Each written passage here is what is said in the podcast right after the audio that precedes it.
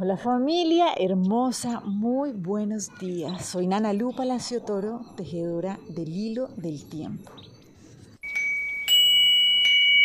Y bueno, hoy los invito a que sigamos comprendiendo cómo fluimos alineados con estas leyes del universo. Esto, pues que obviamente son las que rigen nuestra vida y que en el momento en que lo comprendemos es como que nos montáramos eh, haciendo surf en la ola que es y ¡fum! se super potencializará nuestro proceso evolutivo. Entonces, hoy nuestro Nahual anfitrión, que es el 4 Imor, nos viene a recordar algo y nos dice, miren, recuerden siempre que en la fluidez de sus aguas se refleja la estabilidad o la inestabilidad de su vida. Entonces, bueno, aquí algo súper importante de comprender. Primero, que cuando hablamos de nuestras aguas, estamos hablando de nuestro mundo emocional. ¿sí? Eh, por eso si ustedes miran, siempre que estamos yendo, ¿no? De la ideología a la biología, cuando uno dice, me de la sangre. que es un ejemplo que hemos puesto hartas veces. Es como realmente es la manera como nuestra emoción, ¿sí? nuestra energía en movimiento, nos va como marcando el camino. Por eso hablamos que las emociones son como esa brújula. ¿Cierto? Entonces, si hay algo que me está generando un malestar, pues yo necesito atender porque por ahí es donde necesito revisar, si es mi brújula.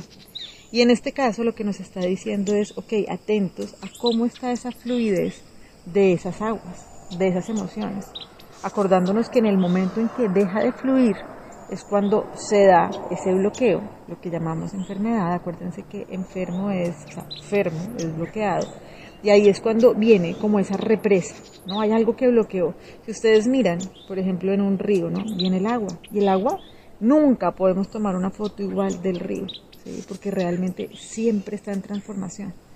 Si no fuera así, pues sucede lo que generalmente pasa cuando queremos poner una represa y decir, no, yo desvío el río por acá, lo mando para allá.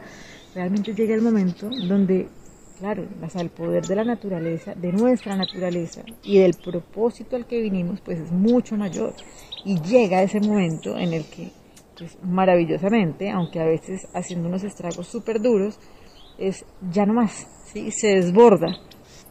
Y es cuando sentimos, inclusive, ¿no? Cuando emocionalmente la gente dice, no, me desbordé emocionalmente. Es como que realmente tenía estancado, estancado, estancado algo y pues por ley natural y divina llega el momento en que ya no aguanta más el bloqueo. Entonces, esto es lo que necesitamos seguir recogiendo y retejiendo en nuestra vida, porque si ustedes se dan cuenta, hay unas aquí una idea que parece eh, como si fuera contradictoria, ¿no? Cuando hablamos que la fluidez de mis aguas, ¿no? Es como que el movimiento y de eso depende la estabilidad de mi vida. Entonces, ¿cómo así? Pero si la estabilidad es tener algo sólido, ¿no? Estable y la fluidez está en movimiento. Entonces, acuérdense que esa es una visión del miedo, es una visión del ego que cree que la estabilidad está en lo que yo puedo aquí coger con mis manos. Y por eso es el famoso ejemplo, ¿no? Cuando si uno quiere agarrar el agua con las manos, pues se le va a ir. ¿Listo? Porque necesitamos comprender que es en esa transformación constante, donde realmente yo permito que el río se mueva, que mis emociones se puedan transformar tranquilamente, porque desde ahí es que yo puedo comprender que hay una verdadera estabilidad, que es la que me permite a mí transformarme en libertad. Esto viene en línea con lo que habíamos hablado ayer, ¿no? de esa línea de vida que tenemos que nos permite transformarnos en libertad. Y también en una puerta que abrimos hace siete días cuando hablábamos y nos preguntábamos de dónde se impulsan mis alas para volar, ¿se acuerdan? Y en ese momento lo que recordábamos era que necesitábamos tener claro hacia dónde miramos, hacia dónde estamos mirando. Esto es súper importante para poder permitirnos transformarnos.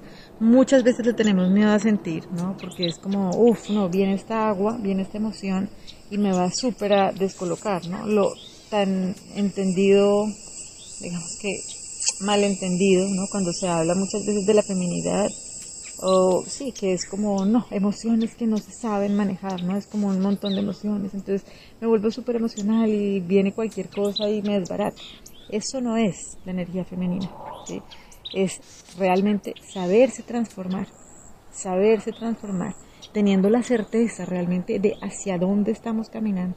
Y podemos estar viviendo situaciones muy complejas, pero realmente no pasa nada, ¿sí? Cuando yo de verdad decidí caminar hacia cumplir la misión de mi vida, que es descubrir y recordar que yo soy un ser completo y perfecto y que no hay nadie, no hay nada que me pase con el ánimo de hacerme daño o hacerme sufrir.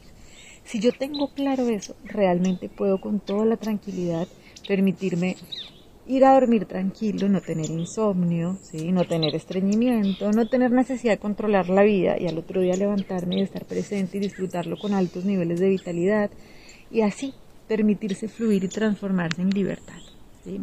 Entonces, esto por un lado. Y lo otro, si ustedes miran las emociones y miramos en nuestro cuerpo cómo funcionan las emociones, vemos la labor del corazón que básicamente nos está diciendo, están en una danza, con, estamos en nuestra sangre, ¿no?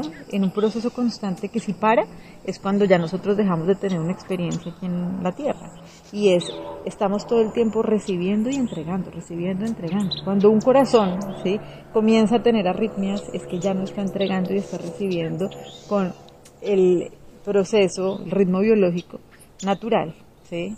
Sino que el ritmo biológico se ha alterado. ¿Por qué? Porque hay un miedo, porque hay un bloqueo, ¿listo? Porque hay una enfermedad. Entonces, por eso necesitamos comprender que esta danza de dar y recibir, teniendo claro hacia dónde estamos caminando, esta es realmente como la llave que nos permite que nuestras aguas puedan fluir en libertad y que tengamos una verdadera estabilidad. Entonces, para esto vamos a trabajar con dos, pues con la lección del curso de milagros del día de hoy, que nos recuerda, bueno, primero como lo hemos venido trabajando a lo largo de todos los días, que es que mi mente alberga solo lo que pienso con Dios, ¿cierto? Y hay dos frases con las que vamos a trabajar. La primera es, cuando me curo, no soy el único que se cura. Y la segunda es, el cielo es la alternativa por la que me tengo que decidir. Y aquí viene algo súper importante y es entender que realmente necesito estar atento a todo lo que me rodea, a saber oír, a saber oír a saber oír el aprendizaje de mi hermano. Porque a través de esa joya, de eso que ha conquistado, es mía también. ¿sí? Igual como es al revés. Eso que estoy viendo afuera siempre me está contando cosas mías. Entonces, no siempre hay que tener que irnos hasta el dolor, no hasta la situación difícil para crecer y para aprender, sino que muchas veces de verdad saber oír, ¿sí?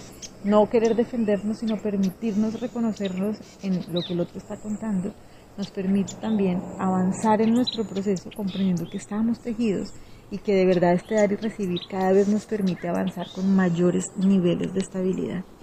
Los abrazo, que tengan un día hermoso, seguimos tejiendo este hilo del tiempo. Chao.